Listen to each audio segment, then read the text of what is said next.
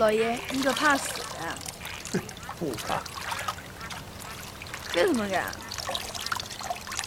活着跟你在一起，死了跟你舅舅他们在一起，两边都是我的亲人。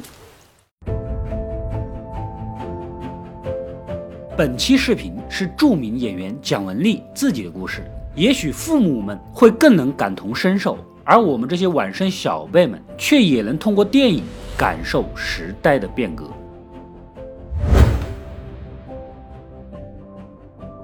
故事发生在上个世纪七十年代的安徽蚌埠。我们的小女主蒋小兰出生的时候啊，正值文革。在她三岁那年，父母因为政治原因被送往边疆劳改，留下年幼的她跟八十九岁的姥爷相依为命。姥爷啊，酷爱兰花，在孙女出生那年种了一盆兰花，于是给他取名叫小兰。兰花向来有花中君子的美称。老人家是希望孙女如同兰花一样健康成长，养成高洁典雅的性格。可是小兰的童年却并不幸福。在那个时期，当时最大的几个阶级敌人就是美帝国主义、苏联修正主义、日本以及蒋介石了。人民群众对这些东西是深恶痛绝啊！不巧，小兰就是姓蒋，和阶级敌人是同姓。不懂事儿的同学呢，就嘲笑他、欺凌他，在黑板上写字侮辱他。这使得本来就缺乏父母关爱的小兰变得更加的孤独，为此她经常的逃课。这天刚好就撞到了邻居翠姐，顺道就带着她一起去了趟体育馆，后来又去了体操队啊。没想到这一看，小兰呐对体操来了浓厚的兴致，甚至于幻想着自己跳体操的场景。好景不长，逃课的事情呢被老爷发现了。虽然宠爱孙女，但是在教育孩子这件事情上还是分毫不能代谢的。等待父母的日子是漫长且孤独的。小兰时常一个人坐在淮河边，幻想着自己能够飞越千山万水，去边疆和父亲母亲团聚。没过多久，这翠姐呢就被选中上山下乡，邻里们聚在一起为她送行。翠姐的男朋友身为武术老师，有一技之长，就不必下乡啊。于是这两人不得不暂时的分开。这边老爷也开始为小兰做打算了。准备送她去学体操，也学门技艺，以免未来啊也去农村下乡了。可小兰的身体素质并不优秀，教练有些看不上。好在有翠姐的男朋友从旁求情，勉勉强强的就把人给收下了。这也正是小兰的心愿呐。她在无意间得知当时的全国体操冠军叫蒋少义，也是姓蒋，想着或许自己成了体操冠军后，同学们就不会再嘲笑她了。这练体操啊，可是一项苦活。第一天的压腿训练就疼的是哭天喊地，老爷是看在眼里，疼在心里，只好在一旁扮起了孙悟空，哄着孙女开心。可教练呢，还是那个态度，小兰就不是那块料，怎么可能会认真教她呢？言行举止都充满着鄙视和嫌弃，整个体操队呢，也都多多少少有些排挤她，所以这学的也并不是很顺利。就这么一边怀揣着体操冠军的梦想，功成名就之后与父母相见，一边在众人的嘲笑和挤兑之下，蒋小兰度过了自己。孤独的童年，一晃几年过去了，小兰已经成为了一名亭亭玉立的大姑娘。这天正在院子里练体操啊，听到邻居几个老大爷谈起了朱德总司令，说是最近呀可能要经过咱们火车站，恰好这朱总司令呢喜欢兰花，几个邻居就鼓动老爷啊多养些兰花，到时候给车站摆满，兴许朱总司令一高兴停下来驻足观看，就能把小兰的父母啊从边疆给放回来。说者无心，听者有意。小兰为了能早点见父母，每天夜里都偷偷的把姥爷给她准备的营养品、麦乳精全浇到了兰花盆里，指望这只兰花补充营养，长得更好。在体操队，小兰还是那个饱受排挤的对象。为了不让孙女受气，姥爷啊用原木在家里搭了个单杠给她练习。教练不发体操服，姥爷就买来一件泳衣，用其他的布料缝缝补补，给她做了一个简易的体操服。虽然有老爷的百般呵护，可教练的冷漠、同学的嘲笑、恶意的捉弄，从来都没有停止过。青春期女孩所独有的敏感，终于让蒋小兰不堪忍受。她委屈万分的在老爷面前哭诉。老人虽然心疼呐，但是也想不出什么话来安慰她。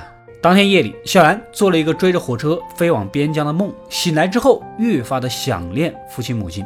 趁老爷熟睡之际呢，悄悄地溜到了火车站，爬上了一辆运煤车。然而第二天一大早，这运煤车又把一身黑的小兰给带了回来。老爷佝偻着身子找到了孙女，明白她的心思，没有多说什么。小兰也知道自己做错了，回家之后十分自觉地捧上了戒尺。老爷欣慰地笑了笑，没有惩罚，反倒是带着他真正的开了一趟火车，让小兰暂时的忘却了相思之情。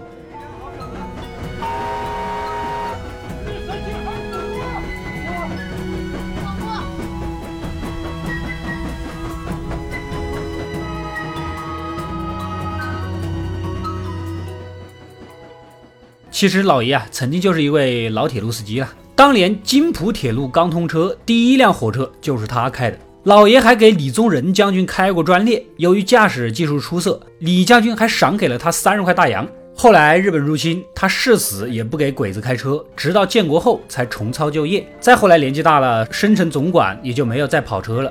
锈迹斑斑的盒子里装满了老爷曾经所获得的各种勋章荣誉，那是他历经沧海桑田的见证。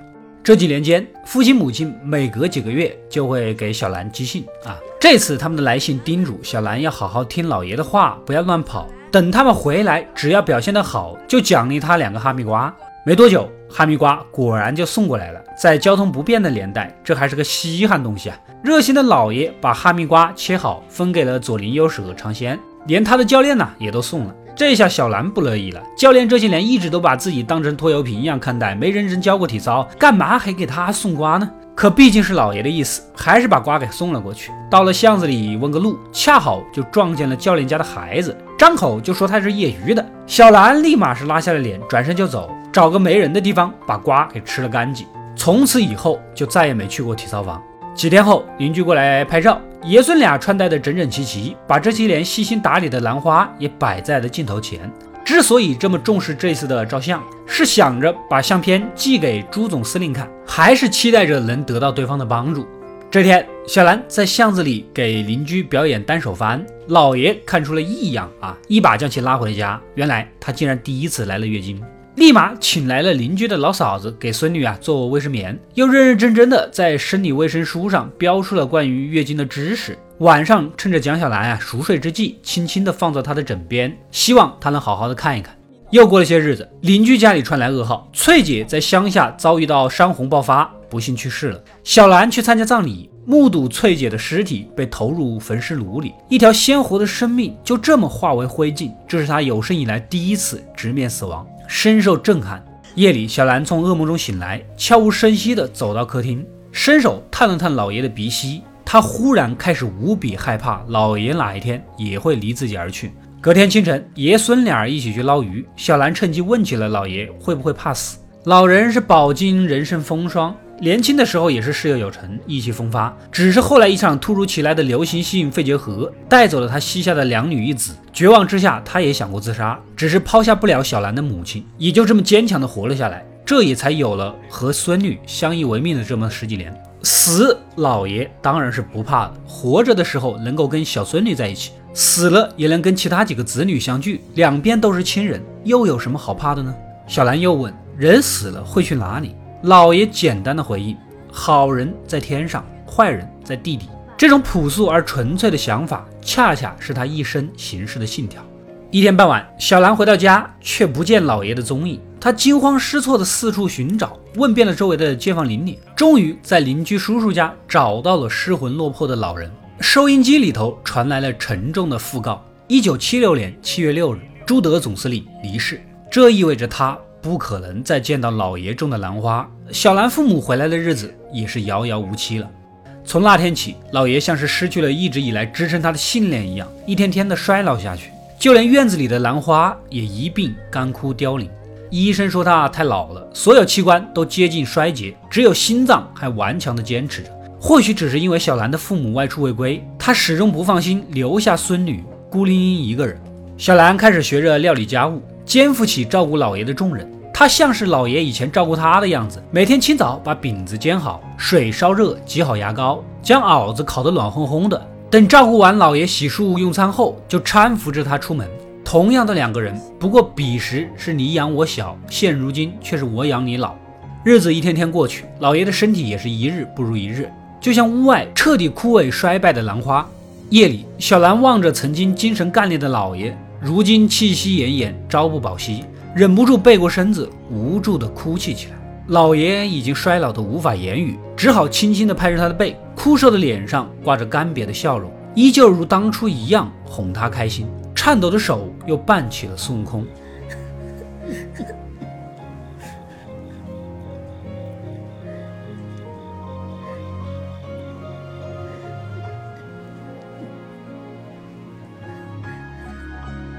隔天，小兰又收到了父母的来信，可她打开信的时候，才惊讶地发现，这竟然是父母十年来克服重重困难所寄来的第一封信。如今，他们的政治问题已经得到解决，不久后就能回来。打开木匣，翻出之前十年来的来信，啊，这才恍然大悟，原来那里的每一封信都是老爷模仿父母笔记所写。只是为了让小兰不间断地收到父母的讯息，让她始终相信父母还有回来的一天。这场持续了十年的谎言，守护了小兰心中微茫的希望，让她在孤独的成长之中，偶尔还能感受到来自远方父母的关怀。那一颗颗哈密瓜，也都是老爷托人从边疆买来的，为的只是让这个谎言更加的圆满。哈密瓜。用不了这么多，嗯，拿着吧，年年麻烦人家大老远的从新疆买来。行行行。午后阳光明媚，微风和畅，父母将要回来的消息仿佛温情的春风，卷走了老爷对城市最后的眷恋。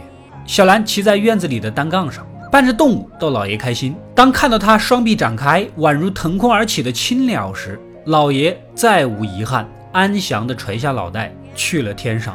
几天后，邻居们用板车帮小兰把老爷的遗体运到山上。天空飘着冷雨，小兰孤独地坐在一旁，翻出装满老爷一生荣誉的勋章，细心地将勋章一枚一枚地别在身上，细数着自己犯下的小错误。院子里的兰花是他用麦乳精浇死的，送给教练的哈密瓜也是被自己偷偷地吃掉。体操后来也没有去练了。他始终记得老爷当年的话。只要做好事不撒谎，那就是个好人。好人死后都在天上。一生正直的老爷终于去了天上与亲人团聚，而爷孙俩今日一别，多年之后只能在天上再见了。蒋小兰在山上等了很久，始终没有见到送棺材的人来。来到山脚下，可棺材车与他擦肩而过，消失在了雨幕之中。很久之后，他才明白，或许那是老爷冥冥之中不愿让他看到自己下葬的样子吧。长大了，我才懂得，那是老爷不想让我看见他下葬。他去了天上。故事到这里就结束了。我们天上见是著名演员蒋雯丽于二零零九年自编自导的一部半自传作品。蒋小兰的原型当然就是蒋雯丽本人了。影片着眼于那个动荡年代。祖孙之间相依为命的平凡生活，没有刻意去凸显爷孙俩真挚的感情，但种种细节又十分清晰地传达着这份情感。有两处细节非常好：小时候挤牙膏、烧开水、煎饼子的都是硬朗的老爷，多年以后角色互换，当年受人照顾的丫头成了照顾老爷的人，这是一种十分自然的轮回。脑海里不自觉地浮现出《陈情表》中的描述：“臣无祖母，无以至今日；祖母无臣。”无以终于连，同样是祖孙之情，同样朴素而真挚。还有一个地方，就是老爷健朗的时候呢，学着扮孙悟空逗小兰开心，油尽灯枯，连话都说不出来，还在学着当年的样子逗孙女开心。祖孙之间浓烈真挚的感情，在这一刻喷薄而出，宣泄的是淋漓尽致啊，赚尽了观众的眼泪。电影的别名又叫做《伞》和《兰草》。片中用了大量象征手法，如果仔细看的话，不难发现，影片之中绝大多数场景都是在雨雪天气，尤其是外景，小兰几乎时时刻刻都撑着一把伞。可当老爷去世之后，下葬的当天也是阴雨绵绵，小兰却没有打伞，因为这把伞就是老爷的象征，为他遮挡了成长过程中的风雪雨露。另一个重要的象征就是兰花，它不仅代表着老爷高洁坚毅的性格，同时也与他的生命密切相连。兰花蓬勃灿烂的时候，老爷精神矍铄；一旦兰花枯萎凋败，老爷也就行将就木了。总的来说，本片是一部值得你在闲暇的时候细细品味的作品。如果你也有一个这样曾经带你长大的亲人，或许也能勾起你内心那段美好的回忆。